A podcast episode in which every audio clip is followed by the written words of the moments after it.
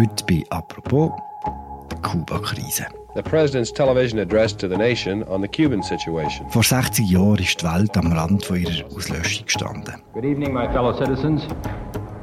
This government, as promised, has maintained the closest surveillance of the Soviet military buildup on the island of Cuba. 13 Tage im Oktober 1962 haben über den Anfang von einem dritten Weltkrieg entschieden. Es war der letzte Krieg. Gewesen. Wie hat es so weit kommen können? Wie haben die USA und die Sowjetunion den Rang am Schluss wieder gefunden? Und was sagt uns die Kuba-Krise über die atomare Bedrohung heute im Angriffskrieg der Russen gegen die Ukraine? Über das reden wir heute bei «Apropos» im täglichen Podcast vom Tagesanzeiger und der Redaktion der Media. Zu Gast ist der Auslandschef Christoph Münger, der auch ein Buch zum Thema geschrieben hat. Hallo Christoph. Salut Philipp. Christoph, der Herbst vor 60 Jahren, wie hat die Welt damals ausgesehen? Ja, wir sind hier auf dem Höhepunkt vom Kalten Krieg, wo nach dem Zweiten Weltkrieg dann eigentlich losgegangen ist. Im August 61 ist Berliner Mauer gebaut worden und im Oktober darauf sind die Panzer von den USA und von der Sowjetunion sich wirklich gegenübergestanden am Checkpoint Charlie und äh, es ist wirklich permanent die Kriegsgefahr in der Luft gewesen. Die beiden Supermächte haben sich gleichzeitig auch noch überboten mit Atomwaffentests. Das ist eigentlich wie so eine Ersatzhandlung für einen Krieg, wohlgemerkt überirdisch, oder? Das waren die grossen Pilze, die man dann Genau, und der Höhepunkt ist die sogenannte Zarenbombe von den Sowjets. Die ist über einer Insel im Polarmeer oben gezündet worden. Das ist eine 50 Megatonnen Bombe Also das ist 3800 Mal stärker als die Hiroshima-Bombe. Gleichzeitig, und um da geht es jetzt heute, ist Kuba zu einem Brennpunkt geworden vom Kalten Krieg. Fidel Castro hat Anfang 1959 seine Revolution erfolgreich durchgeführt und da den Diktator Batista vorgejagt. Darauf hat er sich dem Sozialismus und dem Kommunismus zugewendet, hat insbesondere auch den amerikanischen Besitz in Kuba verstaatlicht. Mhm, und das ist natürlich den Amerikanern wahnsinnig nervös gemacht, weil Kuba ist sehr nah von Amerika, von den USA. Genau, es ist eigentlich ein kommunistischer Stachel in der westlichen Hemisphäre, oder? Und der Castro ist immer mehr ins kommunistische Lager abdriftet. Gleichzeitig hat CIA Attentatspläne verfolgt im Auftrag von Kennedy, wie auch von seinem Bruder Bobby Kennedy, der ja Justizminister war. Derart ist also die Lage im Herbst 1962. Wir haben zwei Supermächte, die sich gegenseitig aufschaukeln. Wir haben Kuba, wo eindeutig kommunistisch ist und den USA Sorgen bereitet es gibt so eine Art angespannte Ruhe, also fast schon mehr als äh, angespannt, muss man sagen. Und dann fliegt ein Spionageflugzeug von der CIA über Kuba und entdeckt sowjetische Mittelstreckenraketen. Wie kommen die dort hin? Also der Nikita Khrushchev, Partei- und Regierungschef der Sowjetunion, hat unbedingt verhindern, dass der Castro gestürzt wird, weil Kuba, das, das erste Land gewesen, wo ganz ohne Hilfe der Roten Armee kommunistisch geworden ist. Also das ist eine Perle in dem Lager. Außerdem ist der Khrushchev, und da vergisst man gern, unter großem Druck von Mao gestanden. Und das ist noch der viel militantere Kommunist gewesen, und der hat gefordert, endlich vorwärts zu machen mit der Weltrevolution. Auch während der Kuba-Krise hat er mal kurze Millionen Leute auf die Straße gestickt, die für harte Maßnahmen äh, gegen die Amerikaner demonstriert haben. Ich meine, das hätte er können. Und als nächster Punkt und letzter Punkt hat der Khrushchev auch die amerikanische Jupiter-Rakete irritiert, die auf der anderen Seite vom Schwarzen Meer in der Türkei gestanden sind, auf einer NATO-Basis. Und das hat ihn dann schließlich bewogen, die sogenannte Operation Anadir zu starten, die geheime Stationierung von Atomwaffen auf Kuba. Und die Amerikaner haben genau das befürchtet und darum sind sie regelmäßig über das Kuba eingeflogen, sehr hoch oben mit U-2-Flugzeugen. Äh, das sind so Spionageflugzeuge, die mit ganz grossen Objektiv den Boden fotografieren. Und am 14. Oktober 1962 haben sie tatsächlich bis San Cristobal sowjetische Mittelstreckenraketen und Abschussrampen fotografiert. Die Bilder sind zurückgebracht und entwickelt worden. Am 15. Oktober hat CIA die Bilder analysiert. Und am Morgen vom 16. Oktober hat dann der Sicherheitsberater Mac George Bundy dem Präsident Kennedy gesagt, was los ist. Der war gerade am Morgen, gewesen. sie haben es am Abend vorher schon gewusst, aber sie haben gesagt, okay, der Präsident braucht jetzt noch eine gute Nacht Schlaf, darum sagen wir es erst am Morgen und der Kennedy ist aber natürlich trotzdem entsprechend verschrocken und dann ist es losgegangen. Die Szene, wie CIA Bild analysiert und nachher ins Weiße Haus bringt, ist auch der Anfang von einem recht tollen Film zum Thema, 13 Days, empfehle ich allen sehr. Aber jetzt gehen wir wieder zurück in die Realität. In welcher Beziehung ist denn Kuba damals zur Sowjetunion gestanden? Haben die einfach so können die Raketen dort stationieren? Nein, der Castro hat dann schon in die Stationierung eingewilligt und zwar insbesondere hat er sich schützen vor einer Invasion von den Amerikanern damit auch seine Revolution schützen. Darum haben dann die Sowjets haben dann 40'000 sowjetische Soldaten nach Kuba geschickt und die haben gut versteckt unter dem Deck von diesen Frachtschiffen haben die, die Atomwaffen mitgebracht. Gut. John F. Kennedy hat eine gute Nacht Schlaf gehabt, sieht die Bilder, was macht er denn? Er hat sofort eine Entscheidung gefällt. Und zwar, die Raketen müssen weg. Die Frage war einfach, wie. Und die Entscheidung hat dann nicht gefällt aus militärischen Gründen in erster Linie, wie man könnte meinen, sondern aus politischen Gründen. Zu dem Zeitpunkt ist nicht mehr so wichtig wo genau die Raketen stehen, weil die Interkontinentalrakete ist erfunden gewesen, also man hätte eigentlich von überall können dann treffen. Der Kennedy hat selber gesagt, Geografie ist nicht mehr so wichtig.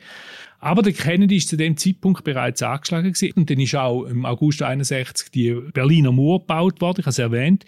Im Kongress haben die Republikaner nur darauf geschaut, dass er weitere Fehler macht. Und dann hätte Kennedy wegen dem eigentlich ein Impeachment befürchtet, also ein Amtsenthebungsverfahren, wenn er die Rakete als fait accompli hinnehmen Als US-Präsident hätte er es nicht können hinnehmen, dass 90 Miles vor Florida, also 150 Kilometer vor den USA, sowjetische Angriffswaffen mit Nuklearsprengköpfen stationiert werden. Politisch ist das halt ein riesen Problem gewesen, weil es auch ein Signal an die Verbündeten gewesen wäre, wenn er das einfach hinnimmt vor der eigenen Tür, so Atomwaffen, was macht er denn mit den NATO-Verbündeten in Europa, insbesondere in Deutschland und Westberlin? Es ist vor allem auch ein Problem für die Symbolik gewesen, wenn man so nah von seinem eigenen Land das wie erlaubt, dass dort die Raketen sind. Was hat der Kennedy gemacht, nachdem er entschieden hat, dass die Raketen weg müssen? Wie ist es denn weitergegangen? Er hat das Beraterteam zusammengestellt, das sogenannte EXCOM, das Executive Committee of the National Security Council. Das war eine sehr spezielle Gruppe. Es haben 18 Männer angehört. Es war absolut ein streng geheimer Ausschuss. Und äh, die haben nachher beraten, was man machen soll. Und der, der Kennedy hat die ganzen Diskussionen aufgenommen, ohne dass die Leute das gewusst haben. Daraus sind die sogenannten Kennedy-Tapes entstanden. Und das ist die Grundlage von dem Film 13 Days, den du erwähnt hast. Das liest sich wie ein Drama, wenn man das heute liest. Darum wissen wir also genau Bescheid. Also da ist der Verteidigungsminister gewesen, der McNamara, der Außenminister Dean Rusk, der, der Brüder vom Kennedy, Bobby Kennedy ist drin gewesen, der CIA-Chef natürlich, dann der Generalstabschef, der Maxwell Taylor, ein ehemaliger Held des Zweiten Weltkrieg. Und die haben sich nun alle überlegt, was sie machen. Und zuerst haben alle sofort gesagt, ein Luftangriff, oder? Es gibt gar keine Alternative und noch eine Invasion, weg mit dem Castro, weg mit den Raketen. Alles ist geheim gelaufen und zur gleichen Zeit, um das Drama noch zu verstärken, ist dann auch noch der Gromyko, der Außenminister von der Sowjetunion, auf Besuch ins Weiße Haus. Der ist nämlich gerade in Amerika wegen der Generalversammlung in der UNO. Und der hat gewusst, dass die Raketen dort sind. Kennen die jetzt auch gewusst. Und die haben sie miteinander getroffen. Man kann das Protokoll lesen und beide reden nicht davon. Beide wissen, irgendetwas stimmt da nicht, oder? Gleichzeitig ist der Wahlkampf gelaufen, wie jetzt auch, oder? Die haben auch Kongresswahlen Anfang November gehabt. Der Kennedy ist unterwegs gewesen. Unter anderem ist er in Chicago gewesen, ist er dort Wahlkampf machen und er hat auch allen gesagt, sie sollen ihre Termine einhalten. Alle haben ihre Termine eingehalten, sind zwischen ihnen immer in das weiße Haus gekommen, durch Hintereingänge oder durch, durch Tiefgarage oder was auch immer. Man hat sich wieder getroffen und hat den beraten. Aber eben irgendwann, was dann so richtig gefährlich war, ist, hat dann der Kennedy gesagt, er sei jetzt verkältet und ist zurückgeflogen nach Washington. du jetzt schildern, als würde er sehr genau wissen, was er machen wollte. Aber was man glaub, im Nachhinein schon auch muss feststellen ist, dass er nicht unbedingt aus einer Position von der Stärke gehandelt hätte, Kennedy. Nicht wirklich. Und das war sein grosses Problem, gewesen, oder? Sie haben eben zuerst alle gesagt, ja, ein Luftschlag, oder? Das Naheliegendste in dem Sinn. Aber dann haben sie nochmal nachgedacht, ja, aber was ist, wenn nur eine sowjetische Rakete übrig bleibt mit dem Atomsprengkopf? Kann man die auf Denver schiessen, auf Atlanta, irgendeine amerikanische Stadt und dann haben wir den Atomkrieg, oder? Also, das ist das eine Problem. Gewesen. Was passiert, wenn man nicht alle Raketen tüft? Das zweite Problem ist Berlin. Gewesen. Kennedy hat immer befürchtet, dass der Khrushchev in Berlin würde reagieren, weil die Situation in Berlin ist symmetrisch war. Die Amerikaner haben den Zugang mit Seestreitkräften auf Kuba kontrolliert und der Khrushchev hat den Zugang nach Westberlin mit Landstreitkräften und seiner Luftwaffe kontrolliert. Also Kennedy hat einfach da eine Reaktion erwartet. Erst viel später haben wir dann erfahren, dass äh, so wie jetzt Kuba und Berlin völlig als zwei verschiedene Baustellen angeschaut haben. Da sehen wir die Fehlwahrnehmung, oder? Aber beide Gründe, also Gefahr äh, von der übrig gebliebenen Bombe, wie auch Berlin, haben den Kennedy zu einer zurückhaltenden Maßnahme, also nicht zu einem Luftschlag veranlasst. Das ist auch der Moment, wo die Öffentlichkeit zuerst mal offiziell von den Raketen erfahren hat, wo der Kennedy seine erste Reaktion bekannt gegeben hat, oder? The President's television address to the nation on the Cuban situation. From the President's office in the White House, October 22nd, 1962. Good evening, my fellow citizens. Das ist, jawohl, das ist am 22. Oktober gewesen, da ist die, ist die Sache öffentlich geworden. Die Presse hat äh, langsam Wind davon bekommen, dass irgendetwas im Busch ist. Dann gefunden, jetzt müssen wir raus mit dem. Within the past week, unmistakable evidence has established the fact that a series of offensive missile sites is now in preparation on that imprisoned island. Der Kennedy hat es bekannt gemacht, er hat Bilder am Fernsehen gezeigt, die Luftaufnahmen von den Raketen und er hat angekündigt, dass es eine Blockade gibt. Acting therefore in the defense of our own security and of the entire Western Hemisphere, I have directed that the following initial steps be taken immediately. First, to halt this offensive buildup, a strict quarantine on all offensive military equipment under shipment to Cuba is being initiated. Wie ist denn die Blockade oder Quarantäne genau abgelaufen? Ja, die amerikanische Marine hat sich im Prinzip um Kuba herum verteilt. All die Schlachtschiffe, Zerstörer, U-Boote äh, haben dort patrouilliert und haben kontrolliert, wer da nach Havanna fährt und wer nicht. Die sowjetischen Schiffe, die unterwegs sind mit Kriegsmaterial, haben abbremst und die sind dann einfach vor sich dümpelt in dem Sinn. Trotzdem hat der Khrushchev dann am 23. Oktober, also am Tag nach dem Kennedy seiner Fernsehansprache, hat er äh, geschrieben, also äh, sie hätten jetzt die Schiffe mal bremst, aber äh, die Ware, die in Kuba ist, die bleibt dort. Was hat denn der Khrushchev genau wollen? Was war die Idee von seinem Powerplay? Er hat gehofft, dass der Kennedy will einknicken, weil er hat ihn als schwach wahrgenommen beim Gipfel äh, Anfang Juni 1961 in Wien, wo es um Berlin gegangen ist und er dort brutal Druck aufgesetzt hat. Aber die USA haben reagiert. Sie haben ihre sehr schmal seit, äh, seit Beginn von der Ost-West-Konfrontation, seit Beginn vom Kalten Krieg, haben sie ihre strategischen Streitkräfte, also sind die Bomber mit den Atomwaffen, in DEFCON 2 versetzt, also Defense Condition 2. Das ist der Verteidigungszustand 2, Verteidigungszustand 1 wäre ein Krieg. Also das ist also höchste Alarmbereitschaft gewesen. und in Florida ist eine ganze Invasionsstreitkraft zusammengezogen worden. Dort haben sich dann die Marines parat gemacht, die dann hätten sollen, allenfalls nach Kuba gehen. Aber gleichzeitig, das ist Demonstration von der Stärke, hätte Kennedy ähm, Khrushchev einen Brief geschrieben und gesagt, wenn wir nicht schauen, dass wir das irgendwie vernünftig beilegen. This is a special report from CBS News. At its beginning, this day looked as though it might be one of armed conflict between Soviet vessels and American warships on the sea lanes leading to Cuba.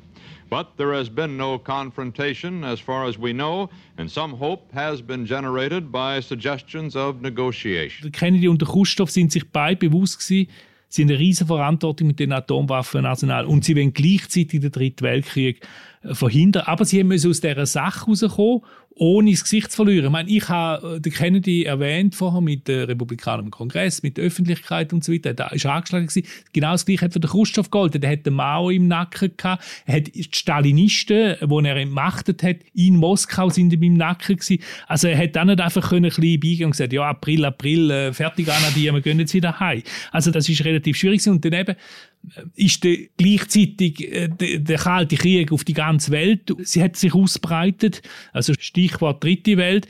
Und das ist auch ein Signal gewesen, wie sich die Supermächte jetzt in dieser Krise verhalten. Die Seeblockade halten. Es gibt einen Brief vom Kennedy an Khrushchev. Man hat das Gefühl, das Gröbste ist geschafft. Aber, was man auch sieht, es braucht nur Zufälligkeiten und es wird gleich losgehen mit einem nuklearen Krieg. Es gibt das abgeschossene Flugzeug mit dem toten Piloten über Kuba. Es gibt eine Jagd auf ein Atom-U-Boot, das fast in die Hose wäre. Kannst du uns die beiden Geschichten noch kurz erläutern? Mache ich gern, ja. Beide haben sich äh, äh, am 27. Oktober ereignet. Der US-Historiker Arthur Schlesinger, der die erste Kennedy-Biografie geschrieben hat, hat vom Black Saturday geschrieben. Aber eigentlich sind es sogar vier Vorfälle gewesen, wo der 27. Oktober zu einem einer der gefährlichsten Tage im 20. Jahrhundert haben werden lassen. Da ist es wirklich sehr, sehr knapp geworden. Also das erste Mal das russische U-Boot, das ist das B-59-Boot mit nuklearen Torpedos und da hat in der Karibik navigiert und US-Zerstörer haben versucht, das Boot zum Auftauchen zu zwingen, um es zu identifizieren im Rahmen von der Blockade. Sie haben da Überwasserbomben geworfen und so weiter, aber sie sind dann zuerst nicht durch und der, der Flottenkommandant äh, Archipov hat er geheißen, hat sich geweigert, trotz Druck von sie an Bord, vom Politikoffizier und so weiter, die Atomwaffen abzuschießen. Aber an Bord haben sie wirklich das Gefühl, es herrsche bereits Krieg, aber er hat einfach einen Befehl aus Moskau wählen und schließlich ist das Boot auftaucht und sie haben realisiert, es ist noch kein Krieg. Dann, zweitens, hat sich fast gleichzeitig U-2-Flugzeug, also ein Aufklärungsflugzeug, tief in sowjetischen Luftraum verirrt. Hm. Und das haben die Sowjets natürlich leicht als Aufklärungsflug für einen anstehenden Atomwaffeneinsatz interpretieren können. Oder? Ich meine, die Kennedy hat sich völlig an den Kopf gelangt und es ist überliefert in den Tapes hin, wo er sagt, irgendein Idiot checkt immer nicht, was läuft. Oder? Das ist die zweite Gefahreneskalation. Und dann die dritte, das hat man lange auch nicht gewusst, weil es auf der russisch-kubanischen Seite gelaufen ist der Castro hat die US-Invasion unmittelbar in der nächsten Stunde erwartet, am 27. Oktober. Und dann hat er doch tatsächlich der Khrushchev darum gebeten, einen Erstschlag zu führen, einen atomaren Erstschlag zu führen gegen die USA. Man weiß es drum, weil der Khrushchev hat dann geantwortet äh, mit einem Brief, wo er den Castro zur Besinnung gebracht hat. Das fängt dann an, Dear Comrade, also lieber Genosse. Ich habe das in der englischen Übersetzung natürlich gelesen. Aber die Dokumente sind rausgekommen in den 90er und in den Nuller Jahren. Und dann viertens, das ist auch, was du auch noch erwähnt hast, ist der Major Anderson, der US-Pilot mit seiner U-2 über Kuba abgeschossen worden. Und jetzt haben vor allem generell im Excom vom, vom Kennedy, äh, sein Beraterstab, gesagt, jetzt musst du loslassen. Und damit ist die Spannung extrem hoch in dem Moment, an dem Freitagabend in Washington. Aber der Kennedy hat dann noch zögert. Eigentlich ein Wunder, dass es damals nicht losgegangen ist, am Samstag. Ja, das ist wirklich haarscharf gewesen. Und äh, dann ist aber an dem Abend über einen Fernschreiber ein Brief vom Khrushchev und der hat dem Kennedy geschrieben, komm, das bringt nichts mit, dem, mit der Konfrontation. und er hat vorgeschlagen, dass er die Rakete zurücknimmt und dafür die Amerikaner versprechen, dass sie keine Invasion auf Kuba durchführen. Eigentlich sein ursprüngliches Ziel, oder? Der Castro seine Revolution sicher. Und das EXCOM hat gefunden, okay, das machen wir. That evening, as Kennedy dined with friends at the White House, a toast was proposed to celebrate. Kennedy declined. The game, he said, und dann haben sie wirklich schon gewisse wollen anstoßen. Der Kennedy gesagt, nein, nein, nein, das ist noch nicht vorbei. Und tatsächlich ist ein zweiter Brief gekommen. Und der ist ein bisschen anders formuliert gewesen. Man hat gemerkt, da haben andere Leute geschrieben, wahrscheinlich mehr vom Apparatschix, also mehr Hardliner. Das andere ist wirklich, glaube vom Khrushchev persönlich mehr oder weniger gewesen. Man kann die Briefe heute alle lesen, also die sind übersetzt, die sind publiziert, findet man auch im Internet. Aber in dem zweiten Brief hat dann der Khrushchev wieder gesagt, also das Gleiche, wir gehen dafür Kuba sicher, aber er hat zusätzlich noch den Abzug von diesen Jupiter-Raketen aus der Türkei gefordert. Und darauf hätte Kennedy nicht eintreten Er ist nicht an diesen Raketen gehangen, hätte ihn nämlich längst selbst abbauen Das ist eine alte Ware, wo man nicht gewusst hat, wenn man es wo es wieder oben runterkommt. Aber der Punkt war NATO. Das ist nicht eine amerikanische Basis, sondern die NATO hat die Stationierung von diesen Jupiter-Raketen in der Türkei beschlossen. Wie hat es denn Kennedy angebracht, dass die Raketen wegkommen? Er hat dann am Abend, auch am 27. Oktober, hat er dann seinen Bruder losgeschickt zum äh, sowjetischen Botschafter Anatoly Dobrinin in Washington. Das ist ein streng geheimes Treffen. Er hat nicht einmal das ganze Ex-Com Bescheid gewusst, wirklich nur ganz wenige. Und er hat gesagt, jetzt musst du zu dem gehen und hat ihm gesagt, also klares Versprechen, dass wir Kuba nicht angreifen, das wird öffentlich. Und das mit der Jupiter-Rakete hat er gesagt, da kannst du mündlich sagen, wir räumen die sowieso ab, kein Problem, die kommen weg, aber so wie jetzt dürfen nichts darüber verlauten lassen, sonst wird der Deal hinfällig. Und tatsächlich ist dann der Jupiter-Deal, der ist geheim geblieben, da hat man erst in den späten 80er Jahren davon erfahren, man hat es immer vermutet, aber äh, es ist dann erst dann offiziell geworden. Und die, sind, die Raketen sind unter Ausschluss von der Öffentlichkeit abgezogen worden, wie es eigentlich, der Kennedy bereits bei Amtsantritt Plan hat. Die sind wirklich obsolet gewesen, weil die Amerikaner haben auch in diesem Zeitpunkt bereits auf die Polaris-Raketen gesetzt, die auf U-Boot stationiert sind und beweglich im Mittelmeer unterwegs sind. Radio Moscow at 9 o'clock this morning. Mr. Khrushchev crating up his missiles and shipping them home. Und mit dem ist die Kuba-Krise vorbei gewesen. Wer hat die Krise gewonnen? Ja, wenn wir es genau anschauen, dann ist es eigentlich ein Unentschieden, oder? Die Abmachungen sind eingehalten worden. Der Khrushchev hat seine Raketen abgezogen. Die USA haben Kuba bis heute nicht angegriffen. Die Jupiter sind verschrottet worden. Aber nur der Kennedy hat sich als strahlender Sieger können präsentieren, weil halt der Jupiter-Deal nicht öffentlich geworden ist. Demokraten haben kurz darauf die äh, Kongresswahlen äh, klar gewonnen, was selten vorkommt bei einem Amtsinhaber. Wir werden es jetzt wieder gesehen mit den beiden, oder? Auf der anderen Seite ist der Khrushchev im eigenen Lager unter Druck und er ist ja dann gleich darauf äh, abgesetzt worden. Wenn man heute zurückblickt, was sind die wichtigsten Erkenntnisse aus dieser Kuba-Krise? Man hat gesehen, dass er bei einer nuklearen Konfrontation die Sache schnell aus dem Ruder laufen. Wir haben es gesehen den Black Saturday mit den Zwischenfällen, die wir vorher erwähnt haben. Und das sind Sachen, die dann passieren, wo Machtzentren nicht mehr unter Kontrolle hat. Also der U-Boot-Kapitän, der der Karibik manövriert hat, hat keinen direkten Draht nach Moskau, oder? Und das führt dann auch zu Fehlwahrnehmungen gegenseitig da ist die Kommunikation sehr, sehr schwierig gewesen, oder? Man hat, äh, heute geht das alles viel schneller, aber dafür haben wir heute Fake News. Es ist auch nicht, es ist auch nicht ohne. Aber da, dort mal haben wir dann, um die, der Gefahr zu begegnen, hat man den sogenannten heiße Draht eingerichtet zwischen Washington und Moskau. Das ist die direkte Verbindung. Haben die sofort miteinander kommuniziert und dann haben sie gesagt, ja, also, das ist nicht unser Krieg, wir halten uns da draus. Zudem haben auch der Kennedy und der Khrushchev ihren Briefkontakt, wo sie angefangen haben während der Krise, äh, weitergeführt. Das ist der geheime Briefkontakt zwischen Kennedy und Khrushchev. Aber dort drin haben sie noch die Idee von einem ersten Rüstungskontrollabkommen entwickelt. Das ist dann der sogenannte Limited Testband Treaty, das im August 63 unterschrieben worden ist. Also auf Deutsch das Atomtest-Stoppabkommen. Das ist einfach die Testerei hat aufgehört. Vor allem äh, die überirdische, aber auch in der Atmosphäre und im Weltraum ist, und unter Wasser ist es verboten gewesen, aber unterirdisch haben sie noch weitergehen Wenn man jetzt die Welt nuklear anschaut, gibt es heute weniger Sprengköpfe als damals? Es gibt weniger Sprengköpfe, äh, wenn man es zählt, also im Vergleich zum Kalten Krieg, aber die USA und wir Russland haben beide noch ca. 1500 einsatzbereite Waffen, dazu noch viel weitere, die sie können einsatzbereit machen können. Damit können sie die Welt natürlich mehrfach zerstören.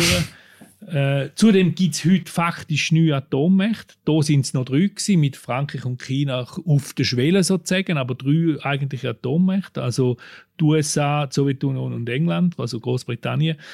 Von dem her glaube ich nicht, dass es heute wahnsinnig viel sicherer ist. Mhm. Kommt dazu, dass der äh, Putin jetzt auch im aktuellen Krieg recht offen mit dem Einsatz von Atombomben droht. Lohnt sich die Situation jetzt im Ukraine-Krieg mit der von damals in Kuba vergleichen? Ich glaube, der wichtigste Unterschied ist, dass der Khrushchev wie auch der Kennedy eine Konfrontation, eine nukleare Konfrontation wirklich vermeiden wollten. Das ist der eine Unterschied. Und dann ist es natürlich 1962 wirklich gerade um strategische Waffen gegangen. Jetzt beim Putin redet man ja von taktischen Waffen, die allenfalls könnte einsetzen. Das sind kleinere Atomwaffen. Auch schlimm, aber nicht ganz so schlimm. Es werden nicht gerade Städte zerstört, aber man weiß ja nie. Auch überhaupt ist man beim Putin nicht sicher, wann er da genau für ein Spiel spielt. Und das ist der Unterschied, finde ich, von Putin zum Khrushchev. Bei ihm ist man nicht sicher, ob er wirklich eine Konfrontation will vermeiden. Mhm. Unsere 13 Tage gehen ziemlich viel länger als damals. Ja, das Problem ist, dass der Putin offen über den Einsatz von Atomwaffen nachdenkt und geredet hat und eigentlich nukleare Erpressung äh, betreibt. Nur schon da ist der Bruch vom Tabu. Man hat sich diesbezüglich immer zurückgehalten. Man hat gesagt, wer Atomwaffen hat, redet nicht darüber. Mindestens nicht in der Öffentlichkeit. Und das hat eigentlich gehalten seit dem Zweiten Weltkrieg und spätestens auch seit der Kuba-Krise. Ein Grund, warum es damals nicht eskaliert ist, ist weil wir zwei Leute an der Spitze von diesen Supermärkten die gewusst haben, wenn einer von beiden den Knopf drückt, dann ist es vorbei wäre das heute eigentlich auch noch so. Wenn heute jemand auf den Knopf drückt, wäre es auch gerade vorbei automatisch. Das glaube ich nicht. Oder? Es gibt einen Eskalationsleiter. Ich glaube, man fängt nicht mit dem umfassenden Atomkrieg an. Also man kann sich das ja gerne vorstellen. Es ist eigentlich undenkbar. Oder? Es gibt einen Eskalationsleiter, die hat es aber auch da schon gesehen. Und wir haben es eigentlich im Zusammenhang mit der Kuba-Krise sehr schön gesehen. Oder? Es wird stationiert, es gibt eine Blockade, es geht hin und her und am Schluss kann man sich gerade noch knapp einigen. Äh, das ist ja, hat sich auch gut gescheitert, einfach zum guten Glück nicht bis am Schluss. Aber eben, je nachdem kann so etwas, so eine Eskalation schnell außer Kontrolle geraten. Also man kann die Eskalationsdominanz, wo man sagt, hat äh, der Putin jetzt beispielsweise im, im Ukraine-Krieg oder auch nicht mehr, die kann man schnell verlieren und dann, dann wird das zu einem Selbstläufer. Und dazu kommt noch, dass heute weitere Atommächte könnten dazukommen. Iran, Saudi-Arabien sagt, wir haben das Atomprogramm, geheim oder nicht geheim. Ja, von dem her glaube ich, ist es nicht sicherer geworden. Danke, Christoph. Danke dir. Das war sie, unsere Folge zu 60 Jahren Kuba-Krise mit dem Christoph Münger, dem Auslandschef von Tamedia. Danke fürs Zuhören. Wir hören uns morgen wieder. Ciao zusammen.